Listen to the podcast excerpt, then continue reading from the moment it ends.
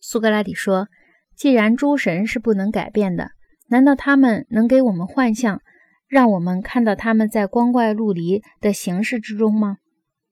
阿德曼托斯说：“也许如此。”苏格拉底说：“什么？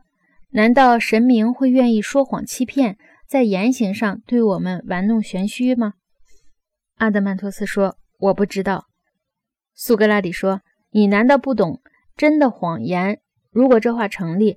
是所有的神和人都憎恶的吗？阿德曼托斯说：“你说的什么意思？”苏格拉底说：“我的意思是说，谎言乃是一种不论谁在自身最重要的部分，在最重要的利害关系上都不愿意接受的东西，都最不愿意接受的东西，是不论谁都害怕它存在在那里的。”阿德曼托斯说：“我还是不懂。”苏格拉底说：“这是因为你以为我的话有什么重要含义。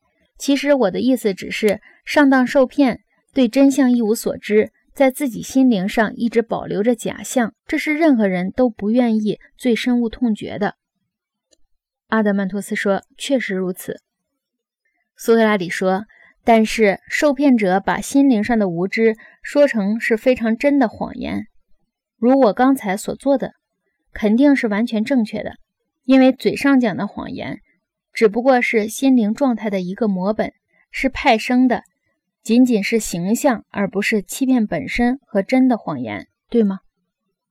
阿德曼托斯说：“很对。”苏格拉底说：“那么，真的谎言是不论神还是人都深恶痛绝的。”阿德曼托斯说：“我也这么认为了。”